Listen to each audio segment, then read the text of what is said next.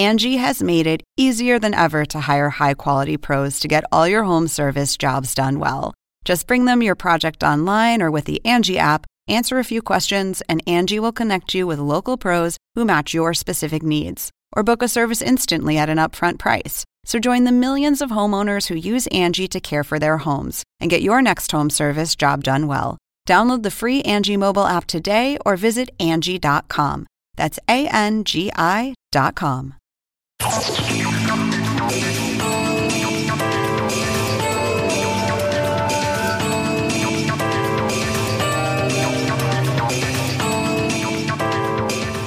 Hola, ¿qué tal? ¿Cómo les va? Soy Andrés Oppenheimer. Gracias por estar con nosotros. El presidente Donald Trump anunció oficialmente el inicio de su campaña en busca de la reelección en las elecciones del año próximo. Y como era de esperar, pronosticó que va a arrasar en las urnas. Y recuerden, la única cosa que estos políticos corruptos entenderán es un terremoto en las urnas.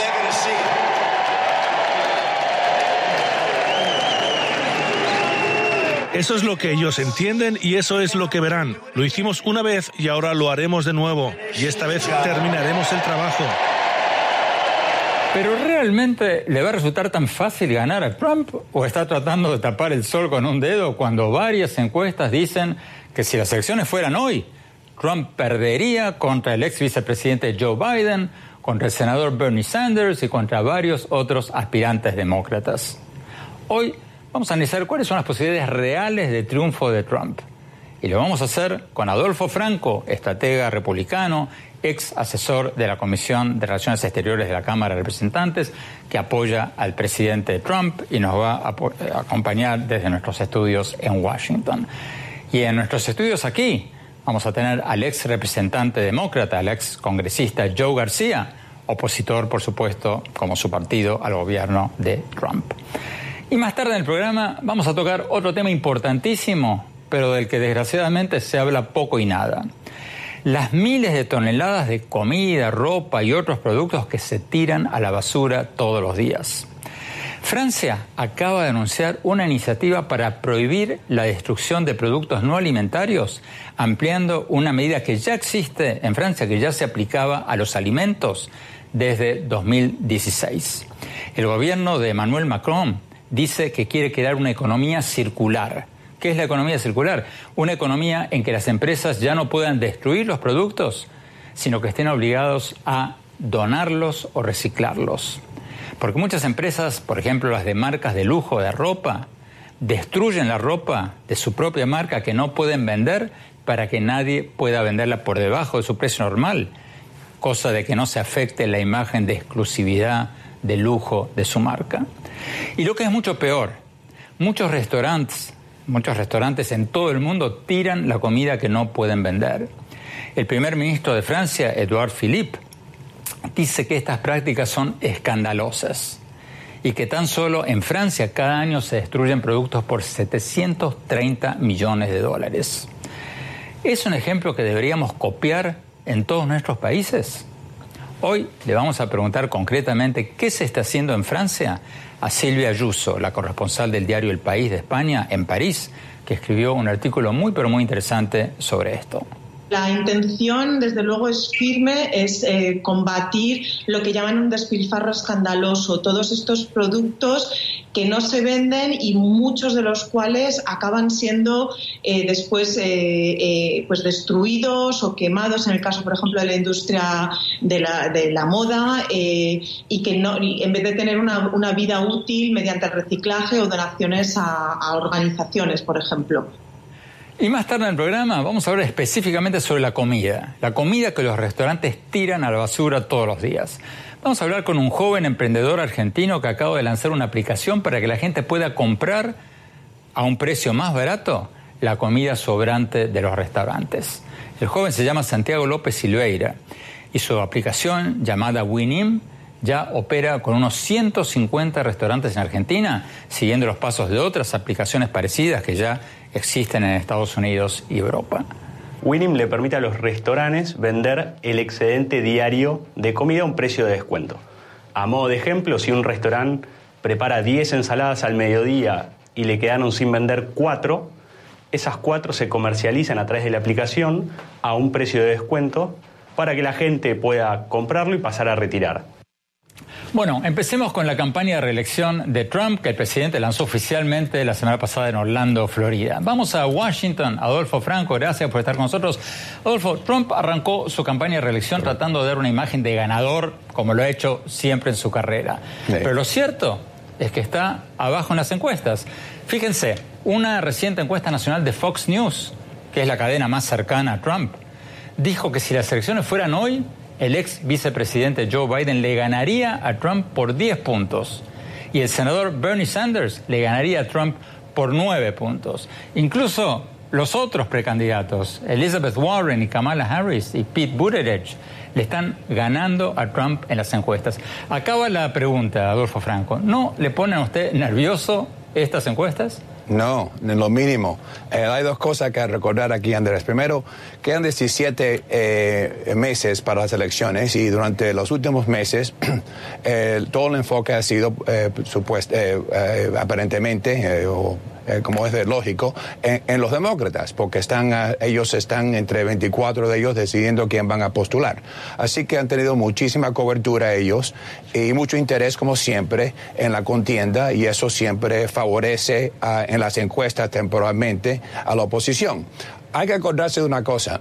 En junio de 2011, precisamente hace ocho años, del mismo periodo, eh, el presidente Obama estaba por detrás de los posibles candidatos eh, republicanos también en todas las encuestas. Y en ese momento, en el junio de 2011, el presidente Trump tenía una, una aprobación en este país del 46%.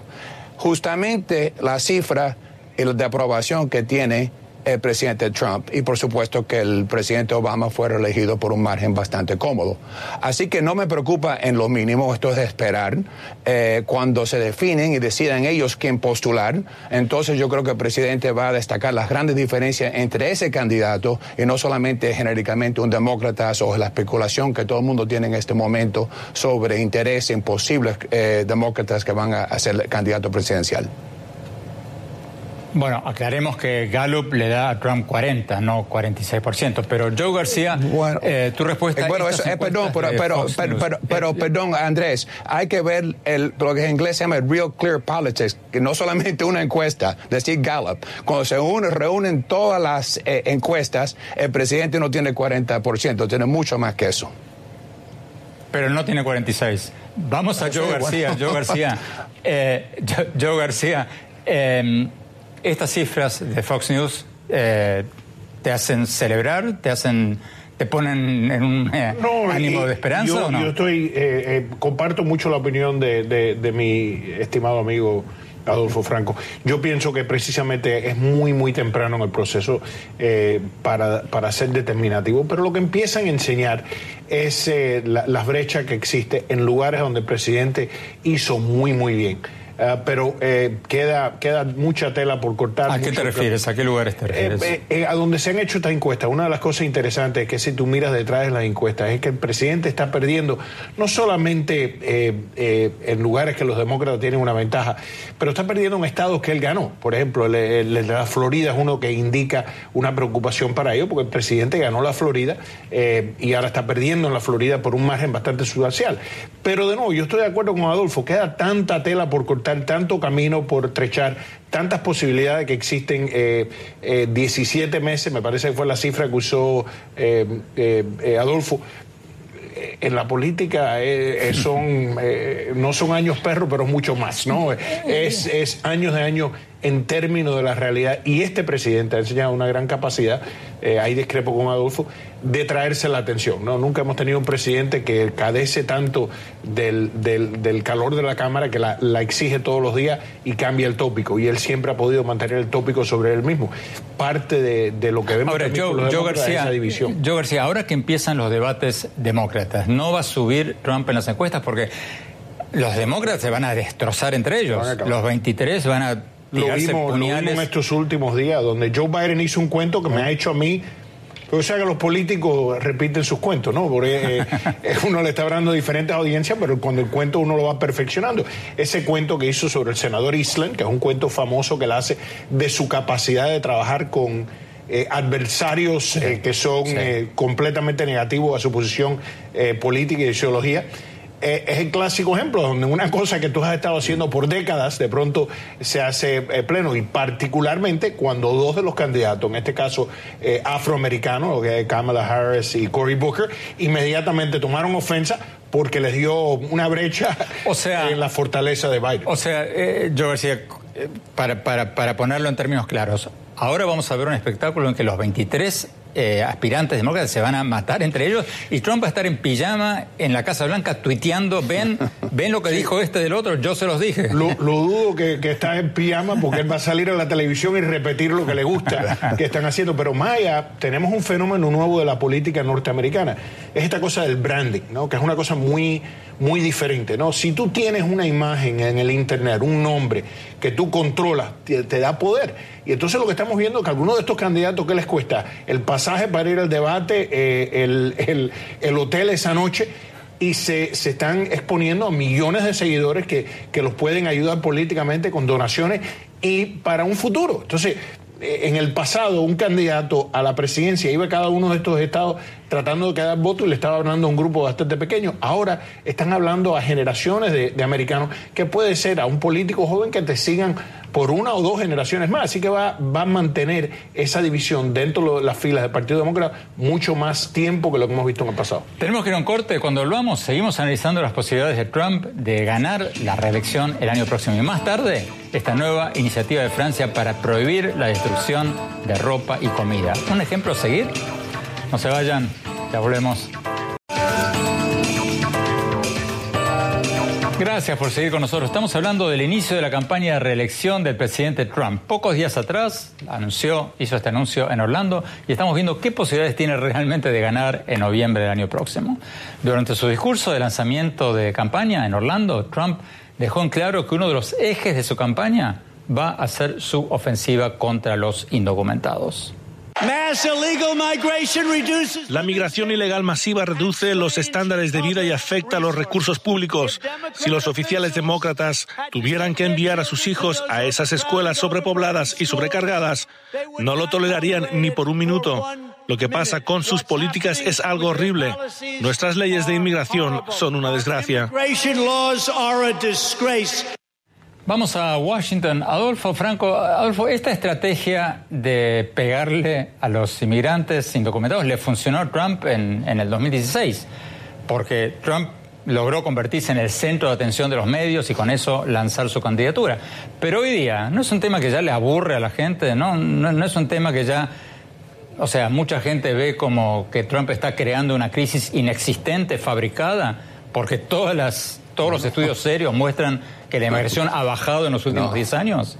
¿Le va a funcionar esta vez? Bueno, parece que Andrés, que vivimos en dos mundos totalmente diferentes. Yo no creo que es una crisis fabricada cuando uno tiene un récord de personas arrestadas en la frontera, 140 eh, mil personas en, mayo. Eh, yo creo que es de gran preocupación. Todas las encuestas muestran que inmigración es un tema mucho más preocupante para la mayoría de los norteamericanos en comparación con, por ejemplo, el clima y otras cosas que, han, que han puesto los demócratas sobre la mesa. Así que no creo que es fabricada, creo que es muy seria. Por supuesto que el presidente fue elegido en 2016 para atacar este, este asunto y ha hecho todo lo posible en sus tres años para hacer, tomar medidas para frenar la inmigración ilegal. El presidente está a favor de inmigración, lo que no está es a favor de la inmigración ilegal. Vamos a hablar de esto, que son personas ingresando a nuestro país ilegalmente.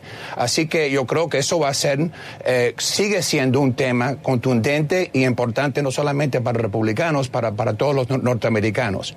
Solamente quisiera también aclarar eh, una cosa rápidamente, que hablando de, encuestas. Esta semana, USA Today, cuando se hizo encuestas en tres estados claves, Michigan, eh, Wisconsin y Pennsylvania, Trump versus un demócrata, por si un demócrata no definido, el presidente Trump está ganando los tres estados por un margen de tres puntos.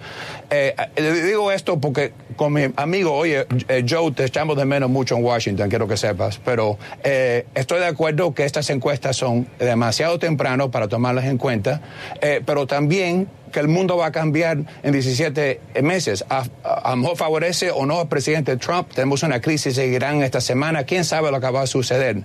Pero el presidente, como todos los presidentes que van a, la reelección, tiene una ventaja. Y él tiene la ventaja de estar en la Casa Blanca. Tiene la ventaja de la presidencia. Tiene la ventaja de poder poner marchas políticas, algo que los demócratas no tienen en este momento. Así que todos los indicadores eh, y la economía que no hemos tocado sobre este tema, que es el eh, tema clave, favorecen al presidente Trump. Antes de ir a Joe García, quisiera señalar que según datos del Centro de, Investigaciones Pew Research Center, que es el más reconocido, el no partidista, el más serio, la inmigración ilegal no solo que no ha subido, sino que ha bajado en la última década de 12 millones de indocumentados en el 2007 en a 10 millones de indocumentados en las personas arrestadas en la frontera. Yo dejé, dejé, eh, o sea, estamos hablando del número total de inmigrantes ah. indocumentados. Uno puede subir o bajar arbitrariamente todas las semanas. problema en la frontera. Pero, pero no nos engañemos, el número Tenemos un problema en la frontera.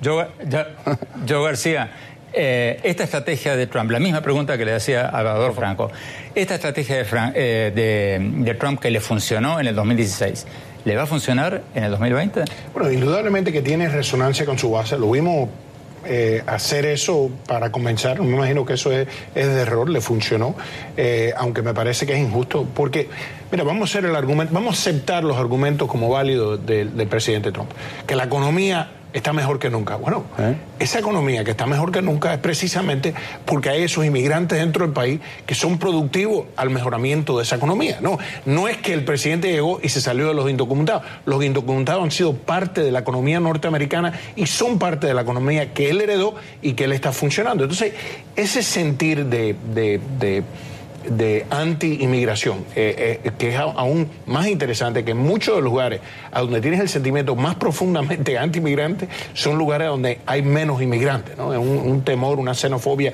interna de todos los países y es una, realidad que no solamente está pasando en los Estados Unidos, pero en Europa también es, una, eh, es como un, virus intelectual que que ha adoptado el mundo occidental en este momento.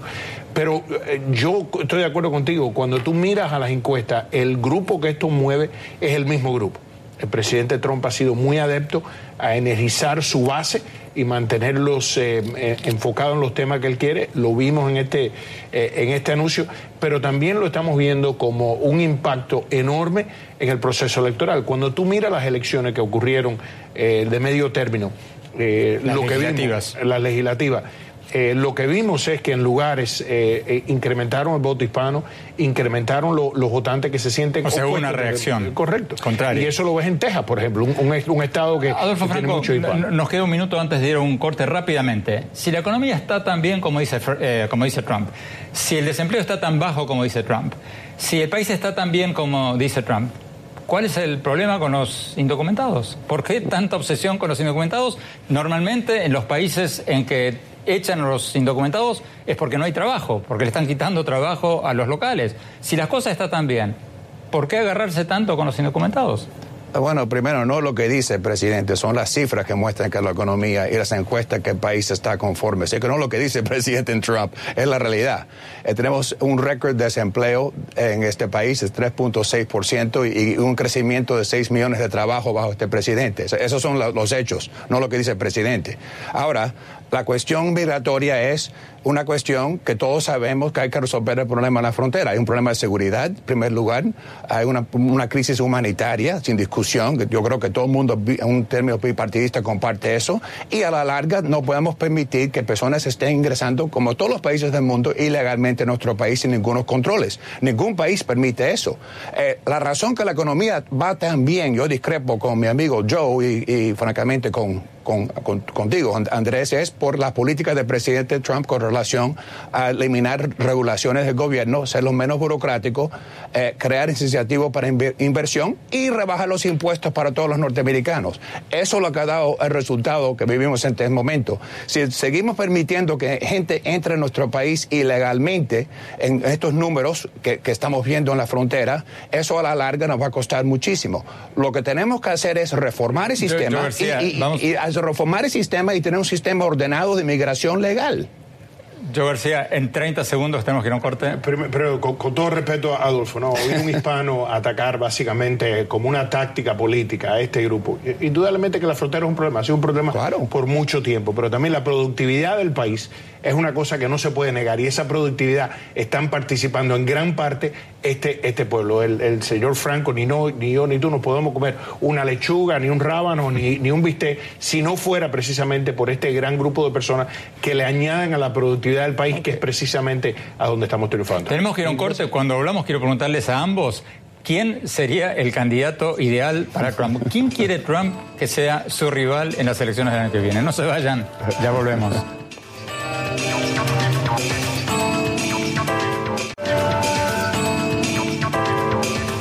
Muchas gracias por seguir con nosotros. Estamos hablando del inicio de la campaña de reelección del presidente Trump pocos días atrás y qué posibilidades tiene Trump de ganar las elecciones del año próximo.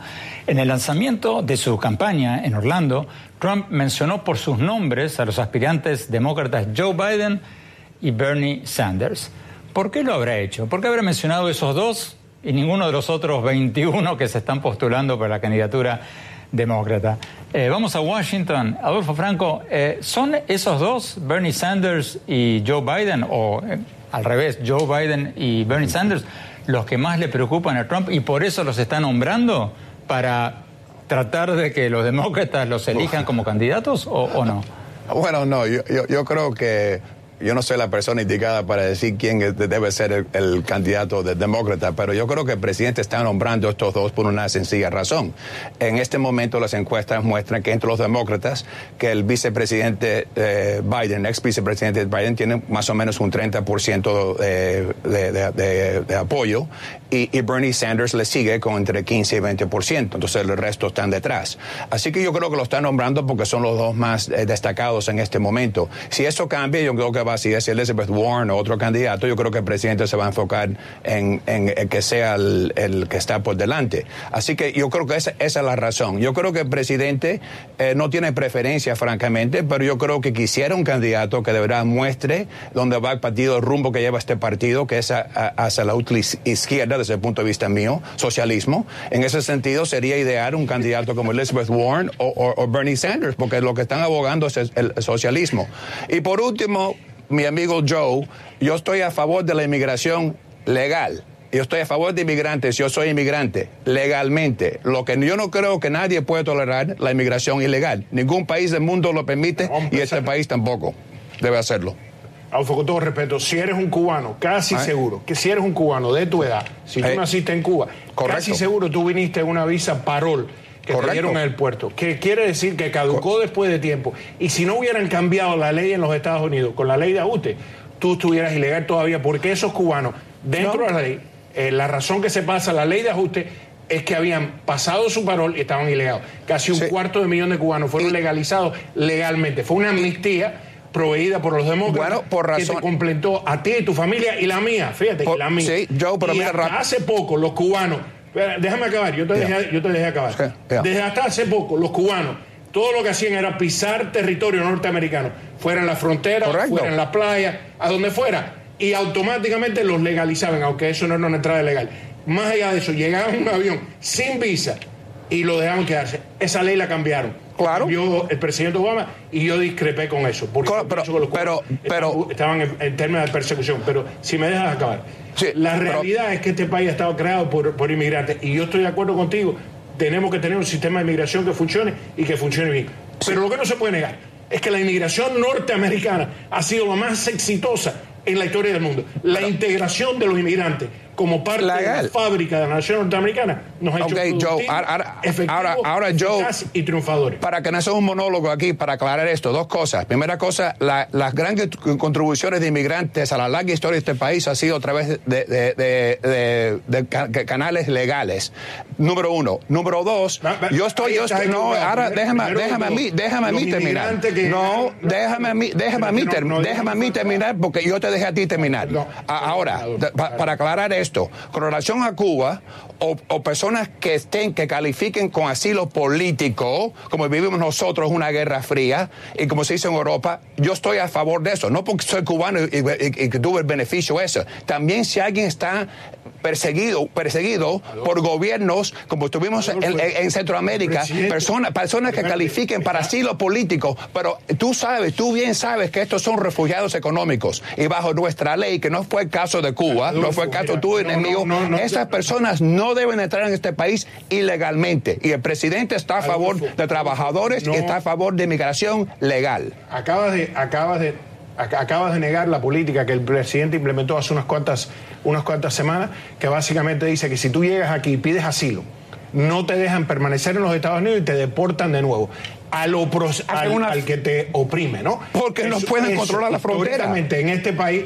Se, Porque no pueden controlar la frontera. sabemos es que la, Tú bien sabes, Joe. tú, no tú, tú, la fuiste. Frontera, el que no puede controlar la frontera es el señor fuiste, Trump. No, la, tú fuiste, frontera norteamericana. Sí, no, tú fuiste congresista. Tú bien sabes.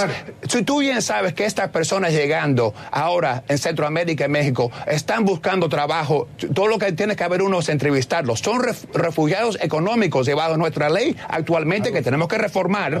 Que tenemos que reformar. No, si no, no son legales. es que lo, lo, tienes que haber hecho porque tú trabajaste en, el, en, en, en USAID y tú, sabes lo que está pasando en, el, en, Centroamérica, las gangas que se han tomado país, los narcotraficantes, el abuso, el, el, el oprobio, el, el, Correcto. deterioramiento de unas sociedades. Y esa, mucha de esa gente son víctimas de, de, de, violencia. Pero eso, persecución. Eso no es preocupación por un gobierno, que, es la ley.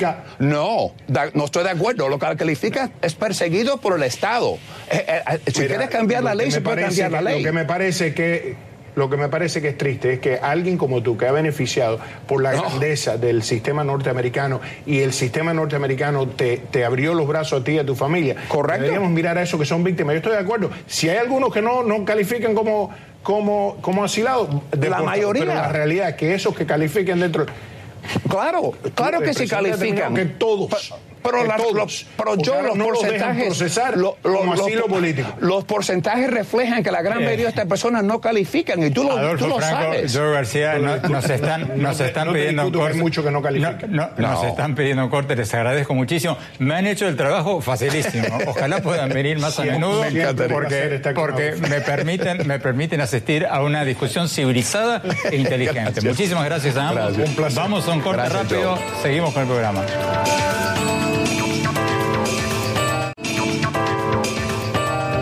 Muchas gracias por seguir con nosotros. Como les contábamos al principio del programa, el gobierno de Francia acaba de anunciar una iniciativa para prohibir la destrucción de ropa, comida y otros productos en busca de crear una economía circular. ¿Qué es esto de la economía circular? Bueno, es una economía en que las empresas no van a poder destruir productos, sino que van a estar obligadas a donarlos o reciclarlos, devolverlos a la economía. En Francia ya lo están haciendo con los restaurantes para que no puedan tirar la comida que no logran vender. El primer ministro francés, Edouard Philippe, dice que estas prácticas son escandalosas. ¿Será todo esto un ejemplo que deberíamos copiar nuestros países? Hace pocas horas hablamos con Silvia Ayuso, la corresponsal en París del diario El País de España. Ella escribió un amplio artículo sobre lo que están haciendo en Francia. Veamos lo que nos dijo.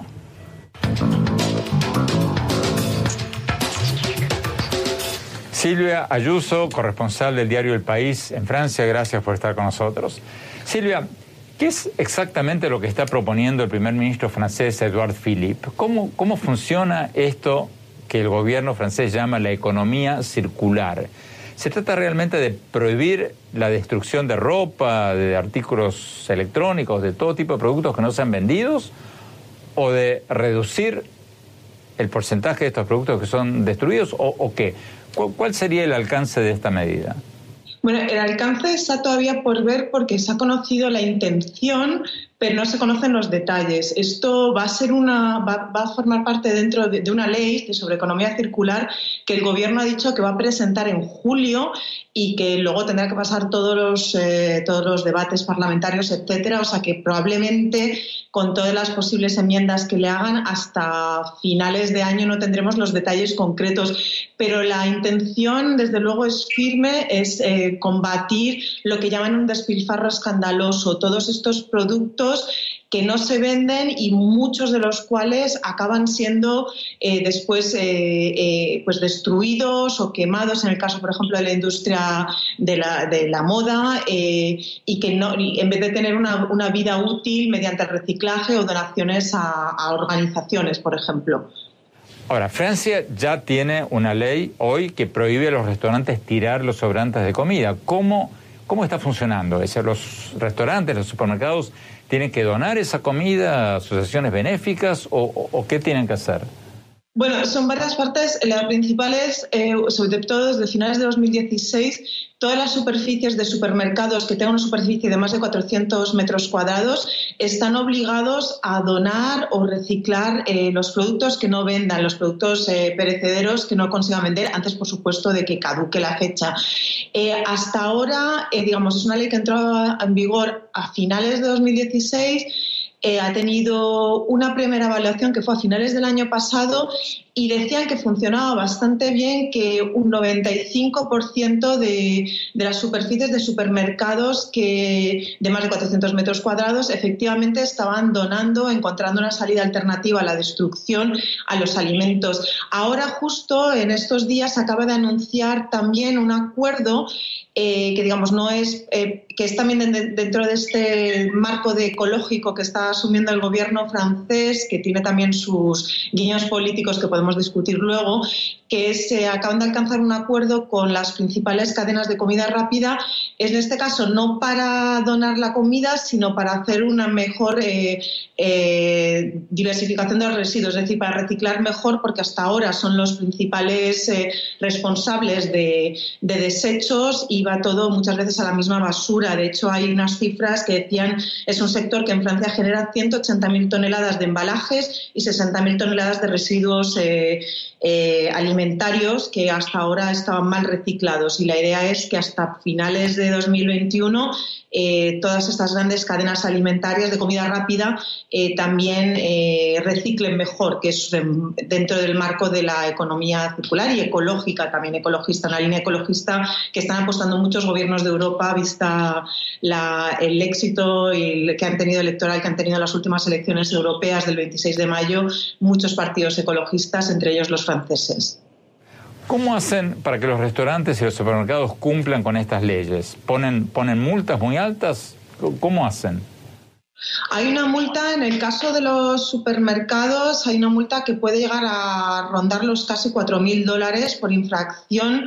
En América Latina, donde hay más gente con hambre que en los países ricos de Europa, los restaurantes tiran la comida porque los gobiernos muchas veces no les permiten regalarla por miedo a que regalen comida vencida o podrida.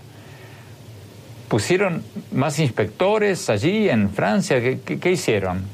Recientemente hubo, de hecho, varias asociaciones, se acaba de conocer en Francia, han activado las autoridades sanitarias que van a poner una demanda porque una empresa que entregaba distribuía carne picada, carne de hamburguesa a, estas asociaciones, se ha descubierto que entregaba una carne de muy mala calidad, que no era nociva, no era mala para la salud, pero no era una carne alimenticia y las estaba cobrando más barato, pero no era el producto eh, que se había acordado, con lo cual eh, se, ha, activado la justicia. Es decir, hay una serie de mecanismos que aquí y una serie de garantías que hay fallos como en todos los países, pero a priori eh, pareciera que hay un mayor control, desde, ya digo, desde la salida del producto como a la entrada en las organizaciones que se encargan de distribuirlos luego.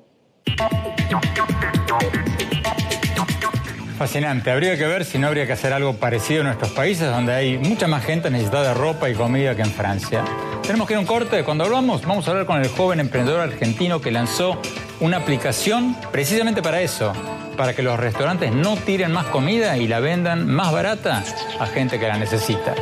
No se vayan, ya volvemos.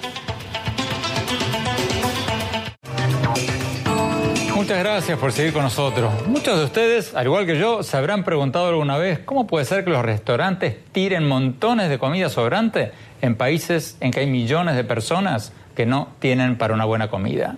Bueno, unos jóvenes argentinos acaban de lanzar una aplicación para que la gente pueda comprar a menor precio esa comida que los restaurantes van a tirar. La aplicación se llama Winim y ya opera con unos 150 restaurantes en Argentina, siguiendo el modelo de otras aplicaciones parecidas en Estados Unidos y Europa. Hace pocas horas hablamos con Santiago López Silveira, uno de los fundadores de esta aplicación. Veamos lo que nos dijo.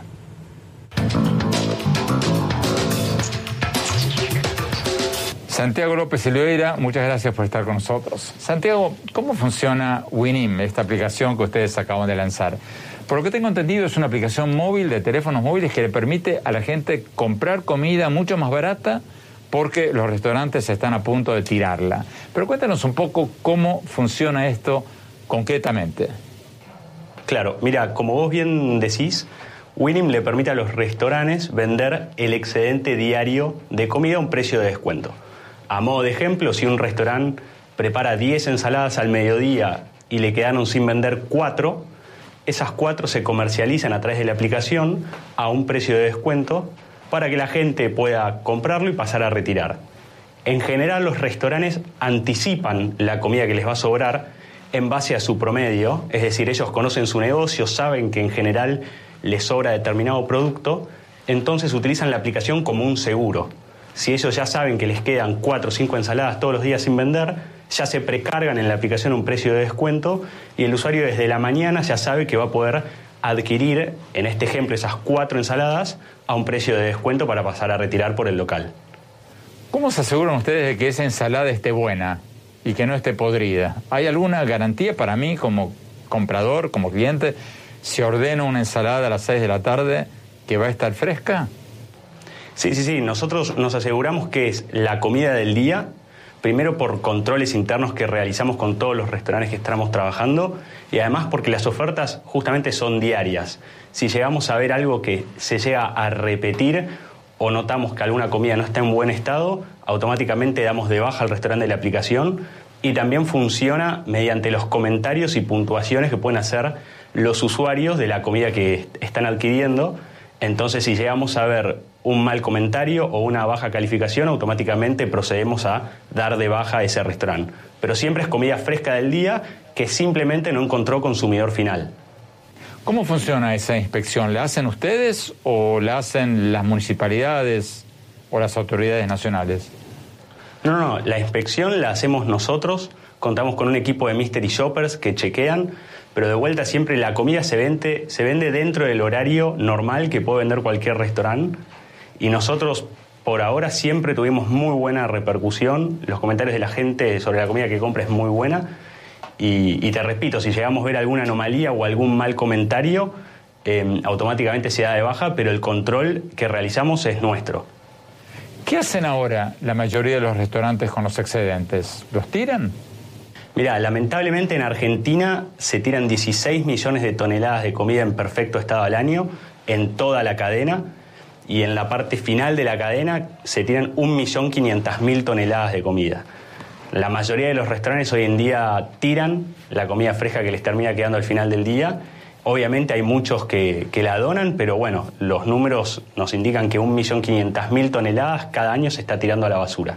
Y es comida en perfecto estado que podría ser consumida.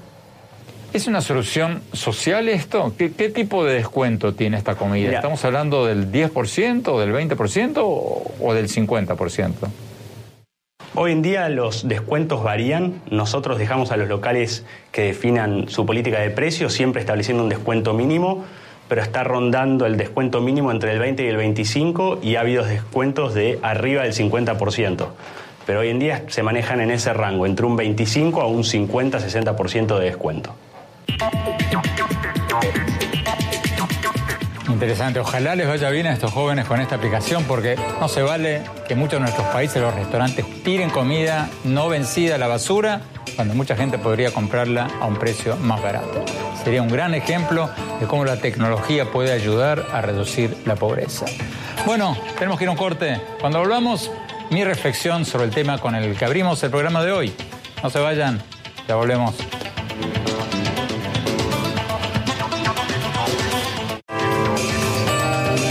Gracias por seguir con nosotros. Mi reflexión sobre el tema con el que abrimos el programa de hoy, el lanzamiento de la campaña de reelección del presidente Trump pocos días atrás en Orlando.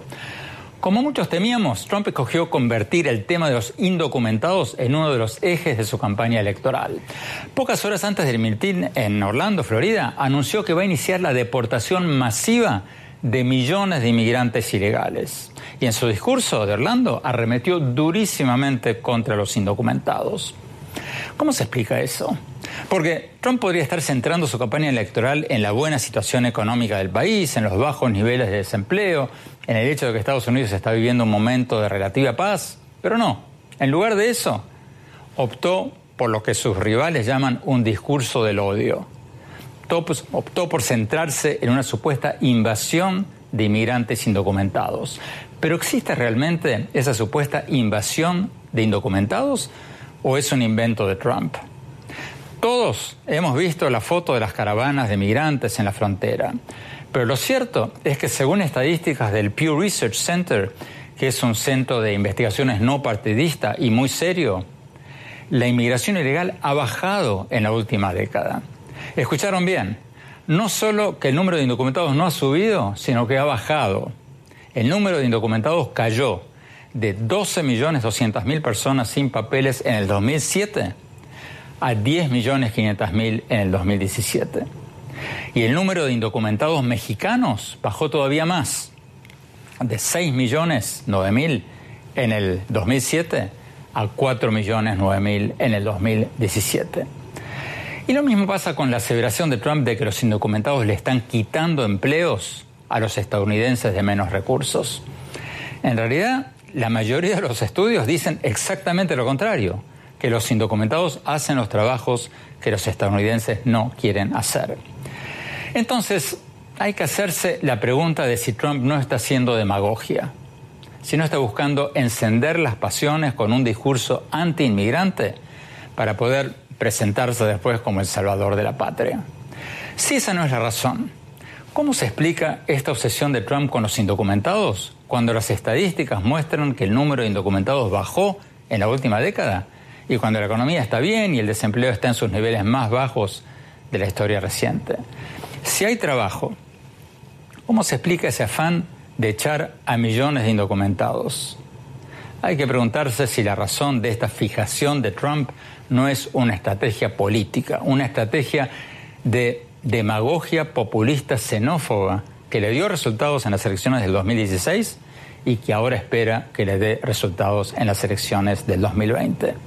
De nuevo, si no es eso, si no es demagogia populista, ¿cómo explicar el afán de echar a millones de indocumentados cuando su número está bajando, cuando la economía está bien y cuando el país está con menos desempleo que en muchos años? Yo no encuentro otra explicación que una estrategia política basada en datos bastante cuestionables. Bueno, se nos acabó el tiempo. Los invito a visitar mi blog en el sitio web andresopenheimer.com. Si se registran ahí, les vamos a mandar por email todas las semanas mis columnas del Miami Herald y nuestros más recientes programas de televisión. Les recuerdo la dirección es andresopenheimertodoseguido.com. Síganos también en mi Twitter en arroba Oppenheimer A, en mi página oficial de Facebook, Andrés Oppenheimer, y ahora también en Instagram, en Andrés Oppenheimer Oficial. Gracias, gracias por habernos acompañado. Hasta la semana próxima.